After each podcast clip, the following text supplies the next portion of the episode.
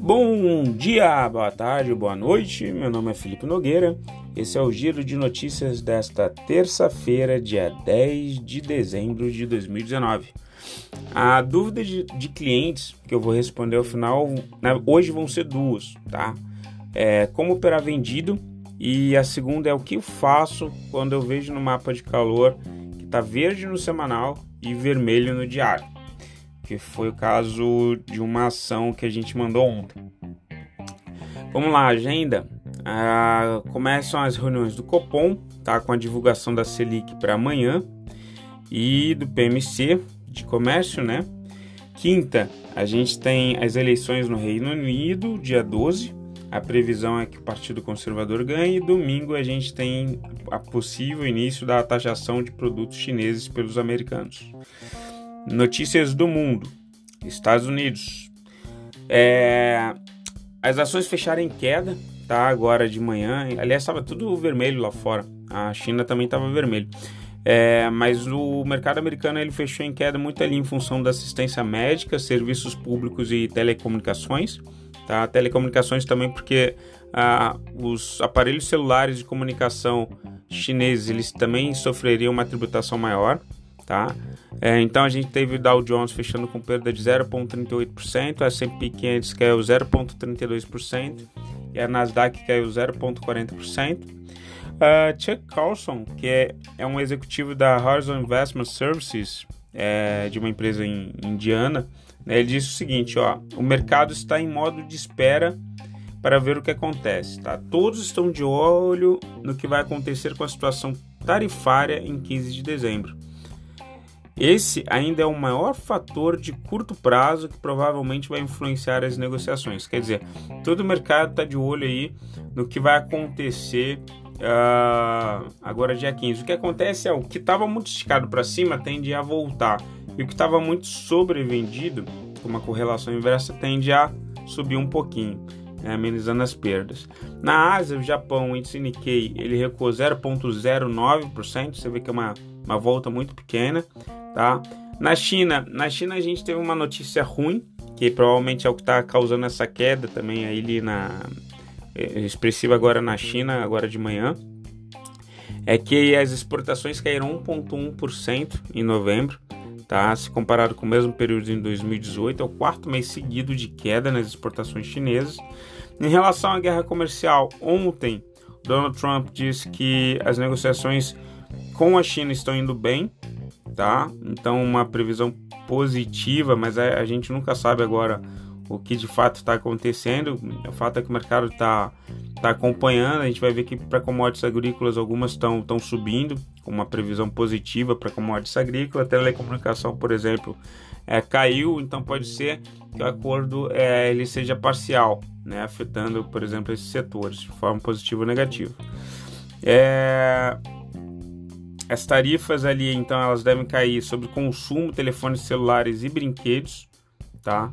A partir do dia 15. União Europeia, França, continua as manifestações na França. E quarta-feira o governo francês vai apresentar o esboço da reforma previdenciária deles. Lembrando que eles têm mais de 40 tipos de, de aposentadoria, sendo que algumas permitem a, a aposentadoria com 50 anos, né? E o Estado ele não está conseguindo arcar com esses benefícios. É, Brexit continua a previsão de eleições para o dia 12 de dezembro. Tá? O Partido Conservador ele continua na frente. Uma outra questão positiva para os Estados Unidos, além do Brasil, que a gente mencionou é após a aprovação do Brexit, né, que a, a princípio ali o Partido Conservador deve levar essa, a, a Grã-Bretanha tem 11 meses para fechar acordo com a União Europeia. Só que os Estados Unidos está de olho por quê? Porque eles vão também conseguir fechar acordos diretamente com a Grã-Bretanha, assim como o Brasil, né? Sem aquele protecionismo da União Europeia. Então é por isso que, que, o, que os Estados Unidos também tem interesse nessas eleições. Tá bom? Brasil. Ah, ontem saiu o relatório Focus, né? O PIB. Ah, teve uma revisão do PIB. Tá? O relatório Focus do Banco Central é, levou a projeção de 0,99% no ano para 1,1%, e a previsão para 2020 subiu de 2,22% para 2,24%, tá? Então, sinalização positiva para o nosso PIB. IPCA também teve uma revisão, é o índice nacional de preços do consumidor foi elevado de 3,52 para 3,84%. É aquela pressão inflacionária que a gente vem falando, né? Liberação de FGTS, crédito mais barato, é, plano verde e amarelo com emprego mediante benefício fiscal para as empresas que empregarem para aqueles jovens entre 18 e 24 anos. A gente sabe que o brasileiro não tem uma cultura de guardar dinheiro, embora tenha um, um link, inclusive, que eu estou mandando na parte escrita para uma reportagem é, dizendo que o brasileiro está aumentando essa, essa previsão de, de poupança né, esse, esse hábito da poupança. Eu fiz um, um hangout uma vez com o Storm, a gente estava vendo o seguinte, o brasileiro é, ele tende a poupar menos de 20% do que ganha. Tá? É, alguns países como China é quase 50%, e se a gente comparar com os BRICS, tá? É, essa média é muito próxima de 40%. Então a gente está muito abaixo, muito aquém do hábito de poupança no mundo mesmo. É, isso é uma coisa que o brasileiro vai ter que rever. Ah, então, IPCA 3,84, Selic, a projeção foi mantida para 4,5% para o final de 2019 e 2020, sendo que agora a gente deve ter o corte da, da Selic agora para essa semana já. O DI, o DI ele ficou estável, tá? Ele fez um topo no, no diário ali, mas o pessoal tá, tá esperando o que, que vai acontecer com o mercado, né?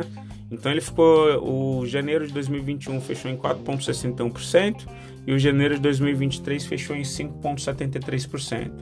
Emprego teve um aumento, é, além do CAGED que a gente vinha batendo no, nos últimos podcasts, é, teve um aumento na criação de trabalho formal intermitente, que é uma modalidade de emprego temporário né, que veio com a reforma trabalhista de 2017. Isso é interessante porque coloca, uh, traz renda, né, e conta como tempo de serviço para o pessoal, principalmente o pessoal mais jovem, pessoal que busca experiência profissional.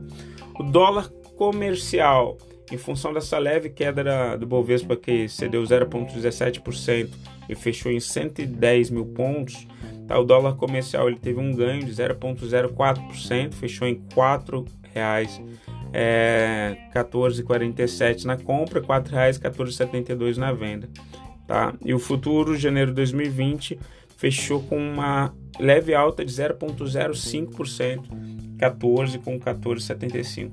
Para vocês verem, assim, as mudanças, as oscilações, elas estão muito lateralizadas, né? É, elas não estão movimentos muito muito rápidos, está todo mundo apreensivo para ver o que vai acontecer de, até o dia 15. É mais ou menos um, goleiro esperando um pênalti. O goleiro ele não vai se posicionar de mais para um canto ou de mais para o outro, ele vai ficar no meio do gol. Né? É isso mais ou menos o que está acontecendo com o nosso mercado. Noticiário corporativo. O Banco do Bra o Bradesco, BBDC4, ele aprovou um juro sobre capital próprio complementar de 4,2 bis, da 0,50 centavos por ação.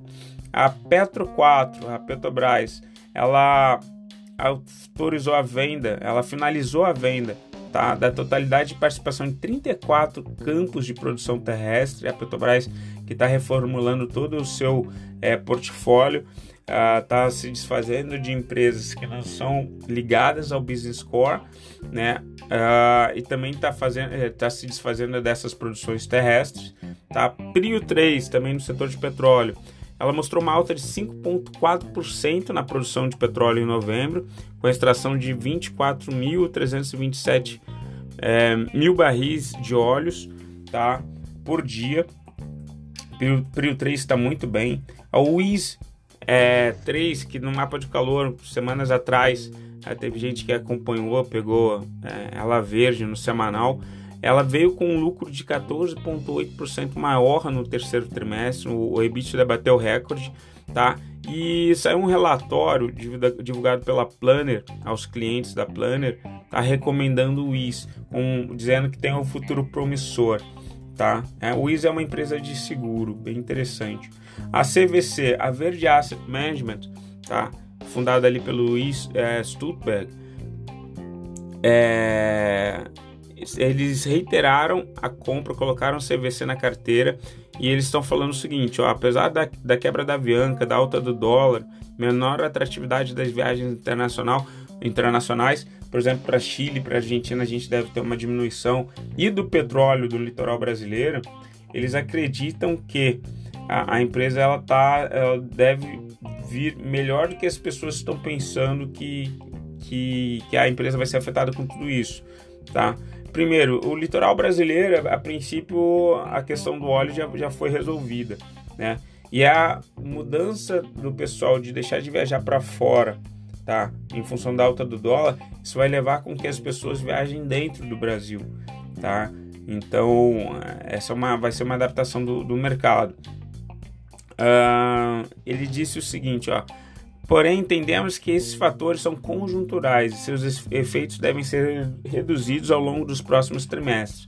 Então, eles acreditam, o pessoal da Verde Asset, que a, a empresa vai se recuperar e, e, terá resultados um pouco melhores. Ela sofre muito também com concorrência ali dos aplicativos né, de viagem, mas enfim. Gol. A Gol registrou um aumento de 8,9% na demanda doméstica, tá? Isso é interessante porque está relacionado com o CVC, as pessoas a princípio estão viajando mais. Isso é uma notícia muito importante de Smiles, tá? SMLS3, tá?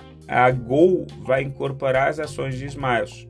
Ela será trocada por 0,63% é, de ação preferencial da Gol tá? PN, ou então elas vão ser resgatadas ao valor de R$ 16,54.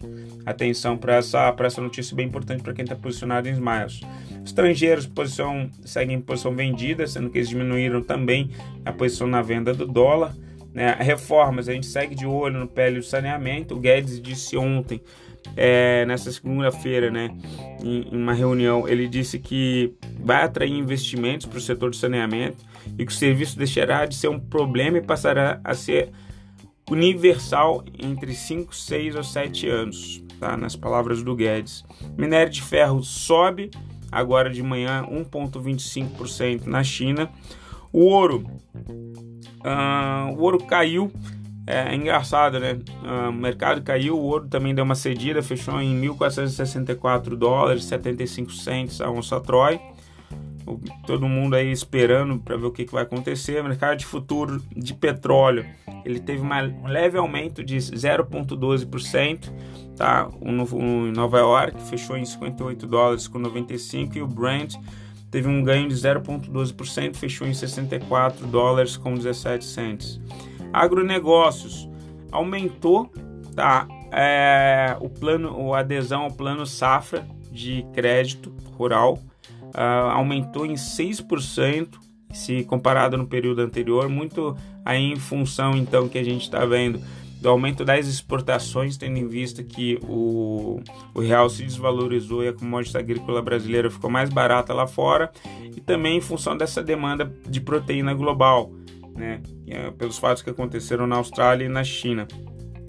O boi segue puxado ali, é, ele cedeu bastante porque os frigoríficos de fato eles não estavam mais é, comprando aos patamares que que o produto estava querendo vender Uh, isso fez com que o preço do boi caísse relativamente bem e aparentemente fez um fundo. Agora vamos ver se ele vai ficar oscilando até para favorecer aquela estrutura de condor que a gente está apostando. Né? A soja ela fechou em alta num cenário mais positivo entre China e Estados Unidos. Pois então, ó, o pessoal da soja lá no, na Bolsa de Chicago está acreditando que vai ter o acordo ele não vai ser 100% bom, né? né? Todo mundo tem que ceder em certos pontos, mas ele vai ser bom para a parte agrícola. O pessoal lá, pelo que eu estava vendo da Bloomberg, está acreditando, tá? É, aparelhos eletrônicos, por exemplo, telefonia. Por que, que telefonia caiu a princípio? Porque vai ter tarifação sobre produtos de mais industrializados chineses. Então, assim, vamos ver. A questão é acompanhar o que, que vai acontecer. A exportação de milho também teve alta em função do preço do dólar né? O, a moeda está desvalorizada e isso fez com que a gente batesse um, um recorde histórico aí de 40,6 milhões de toneladas em janeiro, tá? Até dezembro exportados. Nova York, café. O café ele está puxando uma alta em função do déficit de estoques, tá? O clima afetando a produção de café. A rede da carteira. Eu coloquei uma reportagem muito interessante de uma brasileira, tá? A Gabriela Santos, que trabalha na JP Morgan e ela falando porque leva a gente a crer porque que a gente deve redear a carteira e buscar, por exemplo, ou investir lá fora. A Liberta tem a possibilidade de você investir, investir lá fora com 100 mil dólares, a partir de 100 mil dólares. Ou então a gente pensar eventualmente num COI de ouro, também num COI é, de S&P 500, num COI baseado, lastrado em ações americanas.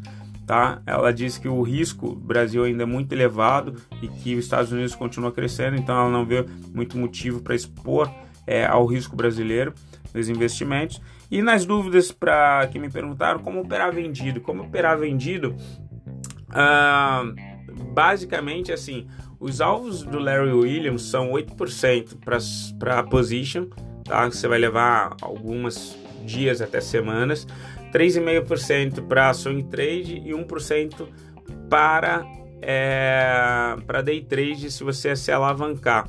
O que eu uso de acionamento, é, principalmente é, é, no, no, gráfico, né, vai depender muito do se eu estou operando ação ou se eu estou operando mini índice. É, uma coisa que eu gosto, que trabalha comigo sabe, é alvos fixos, tá? Para mim é muito, e eu faço essa, essa analogia, é muito mais fácil você descobrir, você vê um trecho do rio, você descobrir que o rio está passando da direita para a esquerda, da esquerda para a direita, e qual o volume de água que dá para passar ali naquele rio, né? Qual, a gente pode determinar o tamanho da embarcação, do que você tentar definir onde começa e onde termina o rio. Então é muito mais fácil você fazer trades curtos né? A partir dos indicadores, eu gosto muito do estocástico lento, isso quando ele vira para baixo, indicando venda, perdeu ali o patamar de 80 e acho que dá, dá para operar vendido e aí com alvos fixos do que o contrário, você tentar pegar todo o movimento, acho muito mais difícil. Uma outra questão que fizeram, é, uma outra pergunta que fizeram, uh, Natura, por exemplo, estava verde no semanal e o estocástico lento virando para cima, é mais vermelho no diário. O que, que eu faço? Gente, não sai comprando a mercado. Vocês vão comprar um topo e vocês vão passar um certo calor, né? O que, que a gente geralmente faz? É, o Stormer bate direto nisso. Você vai, fazer, vai esperar o quê? Um Joey de Napoli, você vai esperar fazer um Master Bandeira, fazer uma cunha, é, cunha não, uma flâmula de alta. O Leandro Martins lá da Modal fala bastante. Uh, então, assim, você vai esperar um momento gráfico para fazer o acionamento, né? É, o, o os demonstrações contábeis é para a gente determinar o que, que a gente vai comprar. E os osciladores, quando? Mas eu preciso alinhar o semanal com o diário. Se ficou caro no diário, tem que esperar o diário também dar uma chance entendeu? Ou então você pega o semanal, se você vai fazer um position e não está preocupado com a oscilação, mas também aguenta o calor até o final, né? Até o semanal ficar sobrevendido. Não vai entrar no semanal e sair no diário porque ficou desesperado, tá bom? Ó, desejo para vocês aí uma excelente semana, bons trades, bons negócios. Qualquer coisa entre em contato, manda as suas dúvidas, tá? Beijo para todos. Tchau.